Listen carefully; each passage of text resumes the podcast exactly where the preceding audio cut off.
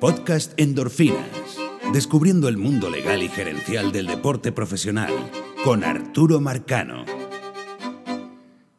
Bienvenidos a otra dosis completa de endorfinas.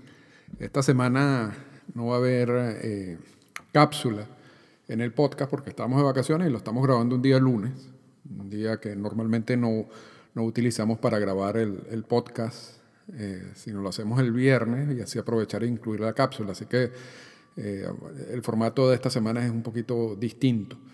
Eh, sin embargo, vamos a tocar, también aparecieron la semana que estuve de vacaciones tres temas que me parecen muy interesantes y que me parece también necesario hablarlos hoy en vez de esperar al viernes. Este, el primer tema es la firma del contrato de José Altuve, la extensión del contrato. En este caso sí podemos hablar de una extensión del contrato. A veces ese término es, mal utilizado por, los medios de comunicación. Eh, por ejemplo, este mismo año, cuando, cuando por lo menos Alcides Escobar firma con Kansas City, eh, algunos medios pusieron, eh, Kansas City extendió el, contrato con, con Alcides Escobar y eso es mentira porque realmente lo que pasó fue que Alcides Escobar se declaró agente libre y culmina su relación contractual con Kansas City y luego firmó como agente libre un nuevo contrato. O sea, no extendió el contrato anterior, sino firmó un nuevo contrato, partido de cero básicamente. Las extensiones son cuando tú tienes un contrato, nunca dejas de salirte de ese contrato, sino que lo, lo extiendes. Eh, tan sencillo como eso.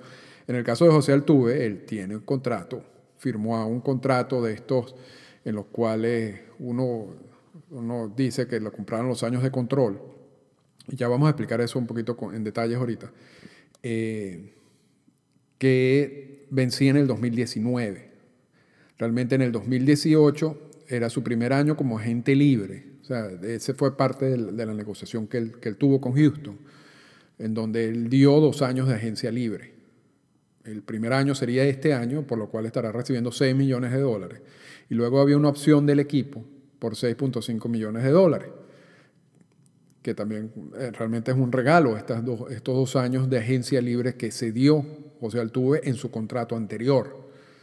Lo que hizo ahora Altuve es que extendió esa relación a, a un contrato de cinco años que empieza en el 2020 y que le va a generar 30 millones de dólares por año, lo que esta es una extensión que en términos generales, en totales, va a significan 151 millones de dólares para José Altuve. Entonces Altuve salió de un contrato muy malo que había firmado inicialmente con el equipo de Houston, donde básicamente estaba regalando dos años de agencia libre a un contrato extraordinario de cinco años, 30 millones por año, que lo amarra el equipo, yo consideraría ya por el resto de su vida. Y entonces aquí vienen dos aspectos claves en, todo esto, en el contrato de Altuve, porque también vimos a Eugenio Suárez firmando un contrato relativamente similar, donde dice varios años de agencia libre, creo que eran cuatro en el caso de Suárez, por más de 60 millones de dólares garantizados. Y justo cuando, cuando pasó esto y, firmó el Lo, primero que me vino a la mente es, que esta va a ser la estrategia ahorita de los agentes. Eh, firmar a jugadores que están ya bajo control. Eh, y vamos, eh, control es cuando el jugador llega a las grandes ligas. Esto lo hemos explicado en, en otros podcasts. Los seis primeros años de servicio, que no son temporadas, son años de servicio, pudieran ser siete temporadas, dependiendo de si lo bajan o no para ligas menores los seis primeros años de servicio, él está bajo control del equipo.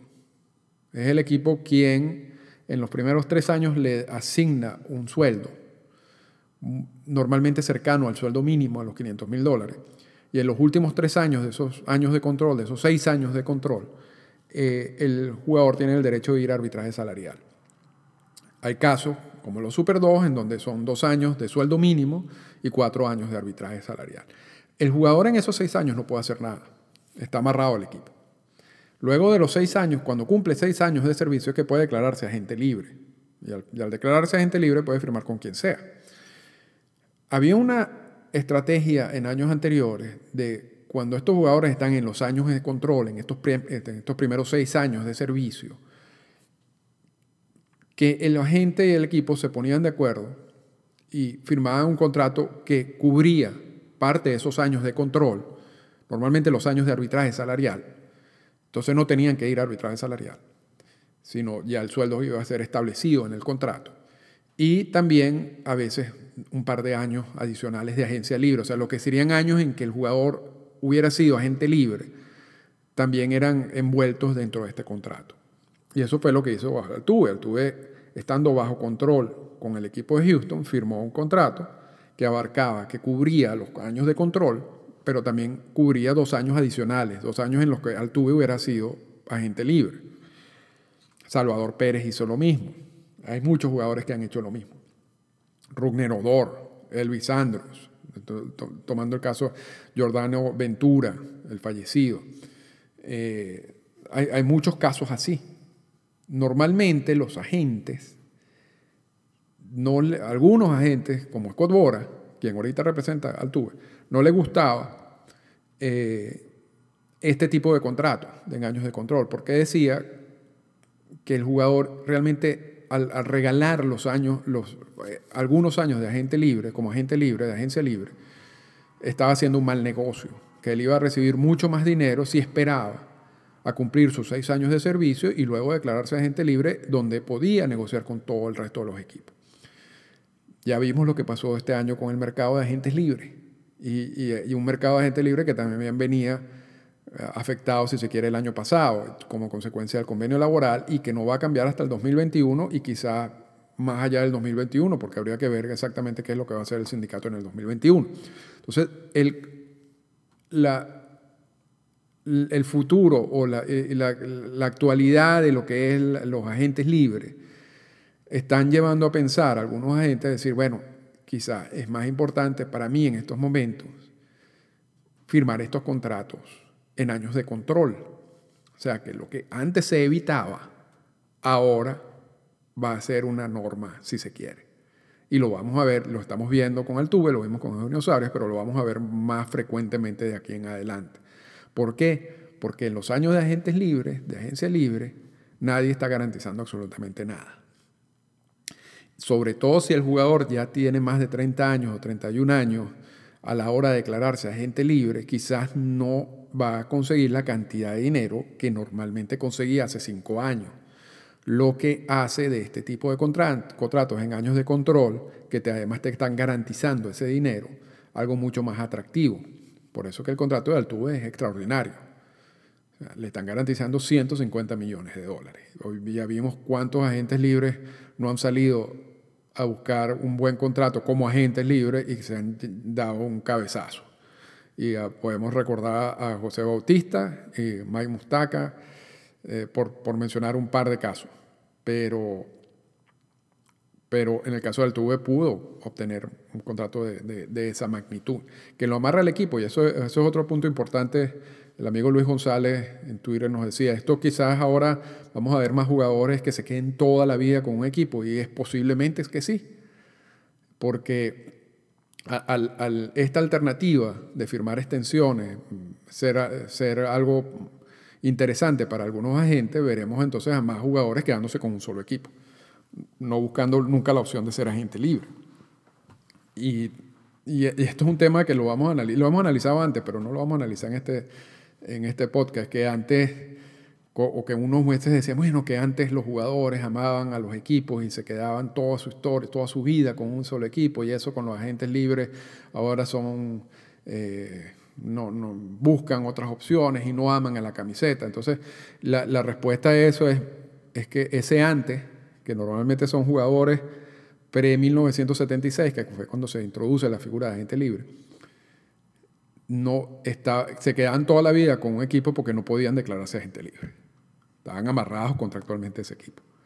Entonces no es, que, no es que lo hacían porque querían, lo hacían porque no podían hacer otra cosa. Una, una vez que, surge la que introducen la, la, figura de agente libre en el convenio laboral en 1976 y que se le da el derecho, los jugadores tienen el derecho de declararse agente libre, entonces es evidente que algunos jugadores buscan un mejor contrato en un mercado si su equipo no quiere firmarlo. eso no, no tiene nada de malo. Ahora, por eso no vamos a hablar mal de los jugadores que buscan esa opción y decirle mercantilista o lo que sea, y compararlo con jugadores que no, no lo hacían porque no podían hacerlo, como en los años 40, 50, 60, por ejemplo. Entonces, eso, eso es importante tenerlo en cuenta. Pero bueno, en, definitiva, buen contrato de Altuve. Hay, otro punto interesante, que es que el, el contrato actual de, de Altuve, la opción del 2019 es una opción del equipo. Sin embargo, acaba de firmar una extensión que va del 2020 al 2024, 2025. Entonces, la gente pregunta, ¿y qué pasa con la opción del 2019? Bueno, la opción del 2019 simplemente ya ahorita se, ya la ejerció el equipo. O sea, eso, no es una opción que hay que esperar el 2019 para que se ejerza, porque realmente, si no, no tendría sentido la extensión. O sea, si hay que esperar a que en el 2019 Houston decida ejercer la opción y si no la ejerce, entonces no hay contrato.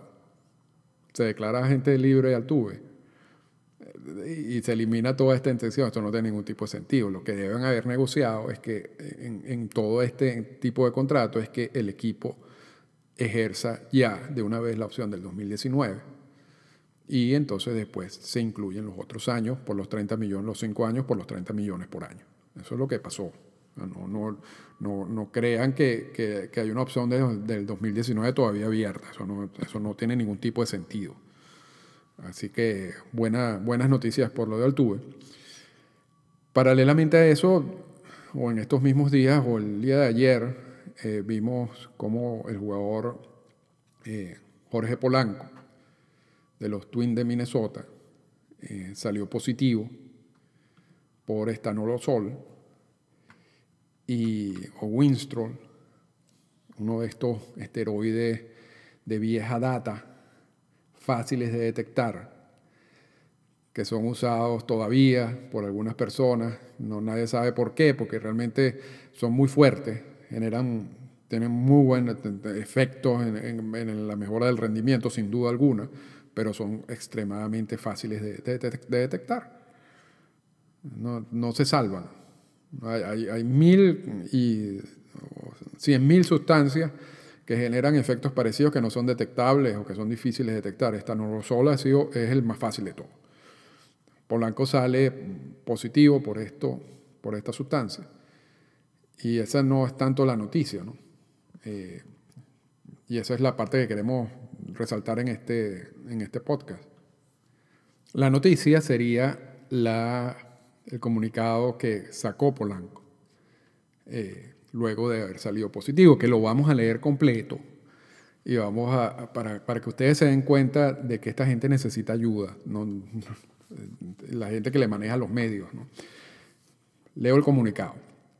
Hoy acepté lamentablemente mi suspensión de 80 juegos por dar positivo por estanolosol. Para ser claro, no consumí intencionadamente este esteroide Ahora sé, sin embargo, que mi intención sola no es una excusa suficiente buena y pagaré el precio de mi error de juicio. La sustancia que solicité a mi entrenador de atletismo en República Dominicana y acepté tomar era una combinación de vitamina B12 y un suplemento de hierro, algo que no es inusual o ilegal para los atletas profesionales. Desafortunadamente lo que me dieron no fue ese suplemento y asumo total responsabilidad de lo que hay en mi cuerpo. Cada hueso de mi cuerpo quiere apelar esta suspensión, pero por respeto a Derek Fably, Tad Lavine, Paul Molitor, mis entrenadores, mis compañeros de equipo y toda la organización de los Twins, he decidido retirar mi pedido de apelación y comenzaré a atender mi suspensión de inmediato. Espero que a través de esta situación extremadamente decepcionante otros jugadores aprendan de mi error. Espero que aquellos que han creído en mí, dentro de la organización, mis compañeros de equipo y los fanáticos de Minnesota en República Dominicana acepten mis sinceras disculpas. Continuaré entrenando duro todos los días con la esperanza de poder contribuir y ganar los juegos de béisbol con los Twins este, antes de fin de año. Okay. Fíjense una cosa. La, la política antidopaje es muy clara, en el sentido que tú no puedes consumir sustancias prohibidas. Y cualquier cosa que tú vayas a consumir, si tú tienes dudas, tienes que pedirle permiso al equipo y tienes que tener la autorización del equipo para consumir esa sustancia. Si no lo haces y consumes algo que tiene alguna cuestión prohibida, tú eres culpable igual. Ahí, no, hay, no hay ningún, o sea, no hay ninguna posibilidad de que tú, la única posibilidad que existe de, de poder pelear una, una suspensión por algo que tú consumiste y que no sabía, es que tú consumas, por ejemplo, una sustancia que te mande el equipo o una sustancia que tenga, por ejemplo, el sello de, de WADA o el sello que no contiene ninguna sustancia prohibida, ni todo eso, y que, esa, y que por esa sustancia que tú estás consumiendo, por permiso del equipo, salgas positivo. Y se pueda demostrar que es que la sustancia que tú estás consumiendo, que te la dio el equipo, o que tiene la aprobación del equipo, estaba alterada eh, y tenía una sustancia prohibida. E, eso sería la única excepción de todo esto. Cuando tú consumes algo y sales positivo sin autorización del equipo, no importa, no importa qué consumiste. No importa si tú, querías que, si tú creías que tú te estabas tomando un juguito de naranja con zanahoria y de repente tenía Winstrol, que es una, un esteroide para caballos, básicamente. No importa, porque ya tú eres culpable, porque no, no seguiste los pasos que establece la política antidopaje. Y eso es para jugadores de ligas menores y jugadores de ligas mayores. Entonces, este comunicado, que además lo circula el sindicato, tiene un grave error tiene un grave error. Y yo no sé por qué el sindicato, al ver el comunicado, no corrige el error y le dice, mira, no puedes publicar esto. No lo puedes publicar, porque esto tiene, esto está malo. ¿Cuál es el error? Que en la primera, el primer párrafo del, del, del comunicado dice que él solicitó una sustancia a su entrenador de atletismo y, entonces que él creía que era una, combinación de vitamina B12 y un suplemento de hierro, y desafortunadamente lo que le dieron fue eh, estanolosol. ¿okay? Luego en, en el párrafo dice, cada hueso de mi cuerpo quiere apelar esta suspensión. Señor, usted puede apelar la suspensión, que no lo hizo, pero no lo hizo por respeto a nadie. Lo hizo, porque si tú eres inocente y tú sabes que cometiste, eh, o sea, que, que, aquí hay algo extraño y que esto es un error y, lo, que, lo mínimo que tú puedes hacer es apelar, por respeto incluso a los dueños de equipo y a los fanáticos del Minnesota y todo eso, porque, porque ¿qué tiene de malo apelar? realmente tú estás peleando por tus derechos. Entonces, pero él realmente no está apelando, no es por eso. Él está, no está apelando porque él no tiene defensa. La, defensa que él pone en el primer párrafo, que él dice que él solicitó a su entrenador una sustancia y le dieron otra, no es defensa de acuerdo con la política. No es defensa. Él, si hubiera apelado, hubiera perdido. Punto. Entonces, no engañen a nadie. ¿Ya hasta cuándo? Con estos comunicados. Digan, eh, quiero apelar, que todos los huesos de, mi cuerpo quieren apelar. No puedes apelar. De todas maneras, ya el tiempo de apelación pasó, porque, y lo, lo recordaba Ernesto Jerez hoy en, Twitter, cuando anuncian la suspensión ya, ya la apelación pasó, o no se ejerció. En este caso, él no ejerció la apelación. No ejerció la apelación porque no tenía defensa. Esto no es una defensa. Y, la conclusión de todo esto es, señores que manejen los los comunicados de prensa de esta gente, de los peloteros, por favor revisen la política o hablen con alguien que sepa de la política, porque realmente están poniendo a, sus representados en una situación peor. Esto, es motivo de burlas en redes sociales, sobre todo en con los analistas de Estados Unidos que saben que conocen más sobre la política. No, esto es una cosa totalmente inaceptable. Y el mensaje de los peloteros, ya sea de ligas menores o ligas mayores, eh, señores, esto es muy sencillo, muy sencillo. Y además, la política antidopaje yo creo que tiene ya 15 años, más o menos. Y hay mil cantidad de, información que le dan a los peloteros en sprint training, en los campamentos de ligas menores, en los equipos. Es mentira que esta gente no tiene información, la tiene. Esta gente peloteros, todo el mundo tiene la información. Además que mucha de esta información es pública.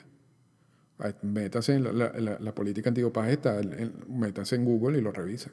Eso no, es ninguna, eso no es ningún misterio. ¿Cuál es el mensaje? El mensaje es muy sencillo. No consuman sustancias prohibidas. Punto. Eso es básico. Ahora, si usted está en cualquier sitio, en República Dominicana, en Venezuela, en China, en Japón, en lo que sea, y está con un entrenador, o va a una farmacia, o va a un sitio de nutricionista, lo que sea, y quiere consumir una sustancia, unas vitaminas, su primer paso antes de comprar cualquier vitamina o aceptar cualquier vitamina de cualquier persona es llamar al equipo y pedirle la autorización de consumir lo que le están dando. Si el equipo no le da la autorización, no lo consuma. Punto. Porque si lo consume, y a pesar de que usted creía que estaba consumiendo, no sé, eh, como decía anteriormente, un juguito de naranja con zanahoria, y hay algo allí, usted es culpable porque usted no cumplió con la política, usted no pidió los permisos necesarios y usted actuó, si se quiere, de una manera irresponsable. Y al actuar de una manera irresponsable, si había algo allí en ese jugo, usted, y sale positivo, usted no tiene defensa. Entonces, no consuma sustancias prohibidas y cualquier cosa que usted va a consumir donde usted considere que hay una duda sobre qué estoy consumiendo, pida permiso y pida autorización al equipo. Es muy sencillo. O sea, la única manera en que esto no, en, que, está, en que los peloteros salgan positivos es porque lo están tomando a propósito. O sea, porque ya tenemos 15 años de política antidopaje. Y nadie, yo, yo nunca he salido positivo por estanolosol y, consumo vitaminas, consumo una cantidad de cosas de la farmacia, hago ejercicio y todo este tipo de cosas, porque nunca he salido positivo y me hago exámenes de sangre frecuentemente, porque no consumo eso. Entonces, yo, creo que, yo creo que es importante ya que a estas alturas de la política antidopaje, no solamente que los jugadores ya entiendan cómo es el proceso, es un proceso relativamente sencillo, como lo hemos dicho ya dos veces, pero también ya basta de estos comunicados. La verdad es que cansa, ¿no? Yo, no sé hasta, hasta cuándo vamos a seguir con estos comunicados, pero bueno.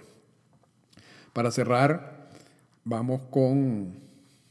Se, se filtró hoy que las grandes ligas están haciendo labores de cabildeo en el Congreso de los Estados Unidos para crear una sección en donde los jugadores de ligas menores no están obligados a recibir pagos, los pagos mínimos que establecen las leyes laborales.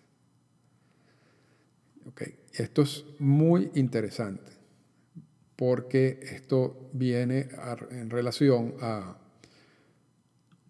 a una demanda que existe, que tienen algunos jugadores de ligas menores, donde estos alegan, con razón, que los sueldos de, los, de los peloteros de ligas menores son incluso menores a lo que establecen las leyes federales de sueldos mínimos. Y eso es verdad. Entonces la demanda no es, va, relacionada en que los equipos deberían al menos respetar las condiciones de las leyes federales sobre sueldos mínimos. Y las grandes ligas han esgrimido una cantidad de argumentos distintos y están peleando esa demanda, pero ahora uno se está dando cuenta que están haciendo cabildeo con el Congreso de los Estados Unidos para que saquen una ley que, que ponga a los jugadores de, ligas menores en un estatus distinto al resto de los trabajadores en los Estados Unidos. Y estos serían trabajadores que no pudieran ganar menos que el sueldo mínimo federal.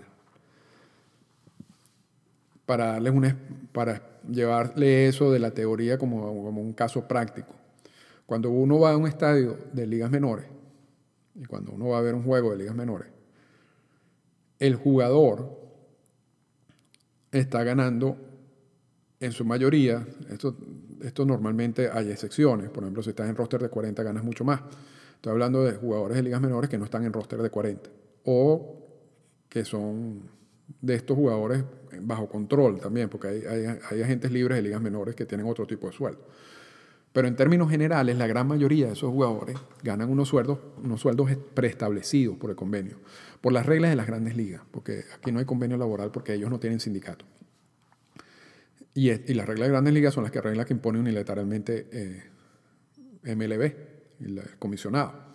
Por eso es que la política de antidopaje de ligas menores es distinta a la de las ligas mayores, porque en las ligas may mayores el comisionado tiene que negociar la, la política antidopaje con el sindicato. En ligas menores no tiene que negociar con nadie, entonces puede hacer lo que él quiera. Entonces, en términos generales, el jugador de ligas menores ganan unos sueldos preestablecidos por la oficina del comisionado, si se quiere. Esos sueldos son muy bajos. Estamos hablando de a veces de 1.500 dólares mensuales, 2.000 dólares mensuales. Y a veces hasta 750 dólares mensuales, dependiendo de la categoría. Entonces, cuando uno va a un estadio a ver un juego de ligas menores, la persona que vende perro calientes está sujeta, o quien lo contrata está obligado a pagarle por lo menos lo que es el sueldo mínimo federal. Y ese no es el caso de los jugadores. Entonces, lo interesante de todo esto es que tú vas al estadio y la persona que vende perro caliente gana más que el jugador que es el espectáculo que uno va a ver. Y no tiene nada que ver con que tú vendas perro caliente y lo que tú ganes como perro caliente, pero lo curioso es que tú pagues una entrada para ver a unos jugadores y quien te sirva el perro caliente está ganando más dinero que los jugadores a los cuales tú estás pagando la entrada por verlo. Y esa es la situación de ligas menores. Por eso es que y esto es otro tema, pero por eso es que las ligas invernales a veces se pueden convertir en una fuente de ingreso importante para muchos jugadores de ligas menores, porque realmente no ganan nada en estas temporadas. Y, pero eso es otro caso. Entonces, bueno, la, demanda que, que, que introdujeron un grupo de jugadores de ligas menores en el pasado, pasado reciente, estaba basado en eso, en la violación de la ley de salarios mínimos, la ley federal de salarios mínimos. Ahora, si MLB se sale con la suya y excluye a estos jugadores de la ley federal de salarios mínimos, entonces ya esa demanda tienen que tirarla por la ventana porque ya no, no había ningún argumento. Entonces vamos a ver qué es lo que pasa. Pareciera que el lobby es muy fuerte y pareciera que se está trabajando mucho en ese sentido. La, la, otra de las teorías de MLB es que estos no son verdaderamente trabajos, sino estos son como unos, unas labores preparativas, si se quiere y en labores preparativas, entonces ellos tienen más flexibilidad y no pueden estar cumpliendo con leyes federales, porque ellos lo que están haciendo es preparándolo para un futuro trabajo que es llegar a las grandes ligas. Como si las ligas menores no generaran dinero, que sí lo generan. Pero, pero bueno, en fin, vamos a ver qué pasa con, con esa, con, con esta posibilidad de excluir a los jugadores de ligas menores de las leyes federales de salarios mínimos porque eso va a cambiar mucho. Y, ya incluso eso, salió en redes sociales en el día de hoy y ya hay muchas personas que están criticando la actitud de MLB. Pero MLB, olvídense, eh, está haciendo su trabajo en, términos generales. Ya MLB redujo las transferencias con la Liga eh, Japonesa. Eh, uno entiende que está en negociaciones con la Liga Mexicana. redujo ya a través del convenio laboral y el, anexo 46 lo, y a través de los topes duros el dinero que se invierte en jugadores internacionales, a través del convenio laboral, del, de todos los, de las cláusulas del convenio laboral, está dinamitando, si se quiere, la figura de agentes libres. Al, al, combinar todo esto, ¿cuál es el resultado? Una liga que genera más ganancia. ¿Por qué? Porque tú tienes una liga que ahorita está generando más ingresos que nunca esto no es consecuencia de todos estos bajones en pagos de, talento internacional o de talento de ligas menores o lo que sea, no es consecuencia de una crisis económica, es todo lo contrario. Y lo, lo hablábamos la semana pasada. MLB está generando más dinero que nunca. Primera, este año va a superar los 10 mil millones de dólares en ingresos. Lo que está buscando es reducir los gastos. ¿Cuál es el gasto principal de MLB? Los sueldos y la firma de peloteros internacionales. Y ya tiene una estructura en general a través de los acuerdos y a través del convenio laboral, en los cuales está reduciendo, está reduciendo eso bastante, considerablemente. A reducir todos los, los gastos o el gasto principal, que es lo que te queda. Ingresos menos gastos igual ganancia. Más ganancia para los equipos. Y lo hemos hablado anteriormente. Hoy en día muchos de los dueños de equipos son compañías, son fondos de inversión, son gente que tiene otras, otros objetivos en mente más allá de ganar un campeonato y de lo que implica ganar un campeonato, porque muchas veces ganar un campeonato implica más generación de dinero, porque vas a traer más personas al estadio, van a haber más compañías interesadas en invertir en el equipo, etc. Pero esos, esas inversiones y, y, y esa, ese interés adicional de tener un equipo ganador llega un momento en que también llega a su tope, porque ya tú no puedes seguir subiendo entradas porque el equipo es un equipo ganador, ya no puedes seguir subiendo las tarifas para los patrocinantes porque llega un momento en que no, no va a ser atractivo para los patrocinantes, independientemente si el equipo es ganador o no. Entonces, al es, e, todo eso tiene un tope.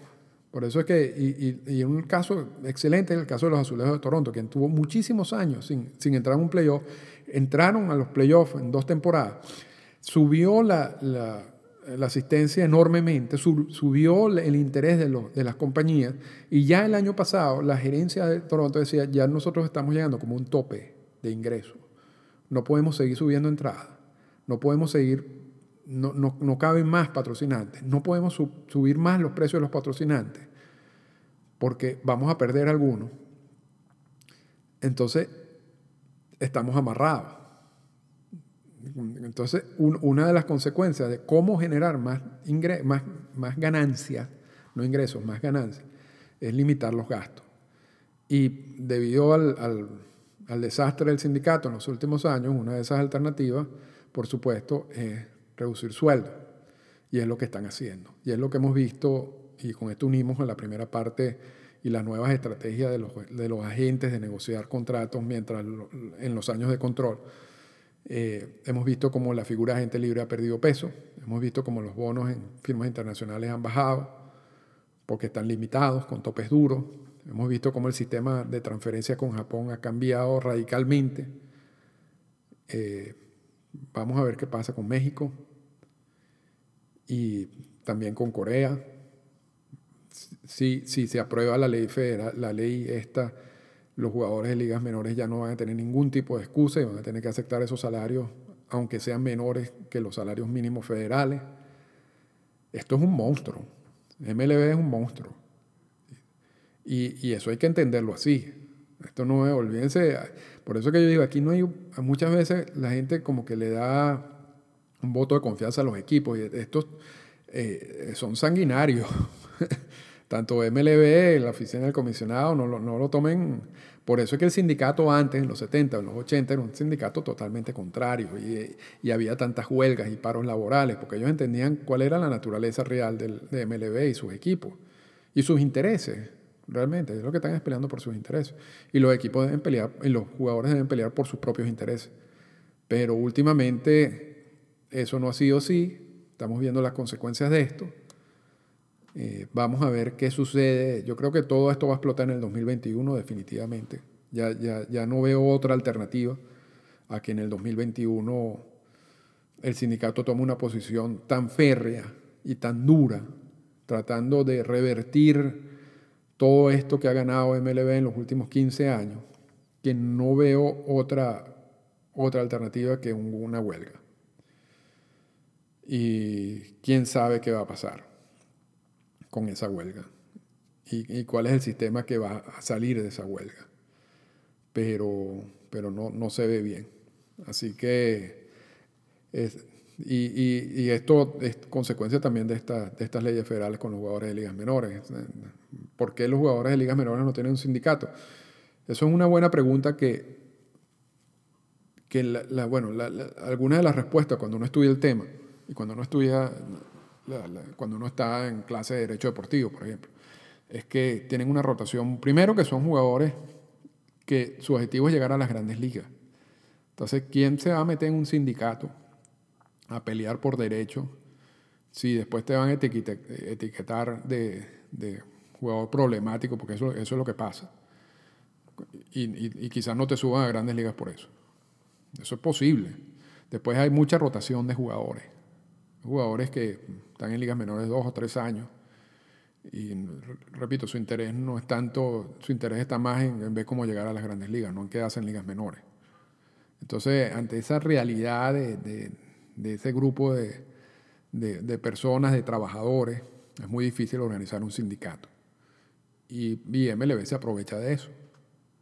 En grandes ligas no había sindicato no, hasta, relativamente hace poco. Eh, entonces no, no, es una situación tampoco extraordinaria. Así que con eso terminamos el podcast esta semana. Vamos a sacar un, podcast eh, quizás el viernes. Vamos, vamos a ir a, Tijuana, México, a la inauguración de la Liga Mexicana de Béisbol el día jueves y estaremos allá hasta el domingo. Eh, vamos a tratar de ver si podemos hacer algo directamente desde México con los amigos de los Toros de Tijuana, quizás hacer eh, la cápsula directamente de los estudios. Y si es así, lo montamos, la, puedo montar o el mismo viernes o cuando regrese. Pero si, si no puedo hacer por cuestiones técnicas, el próximo podcast también lo montamos el día lunes, el próximo lunes. Y debería incluir la cápsula que saldría este jueves. Pero eso tampoco lo prometo por, por, la, por motivo del viaje. Así que con eso los dejamos esta semana y podcast dedicado a mi amigo Joaquín Oliver, el hijo de mi amigo Manuel Ipati, fallecido en el tiroteo de Parkland y espero que todo esto genere un nuevo, nuevo país sin armas eh, o con mayor control del armamento. Esta fue una presentación del podcast Endorfinas. Para comunicarse con nosotros, escríbanos a las siguientes cuentas en Twitter arroba Arturo Marcano y arroba Endorfinas Radio.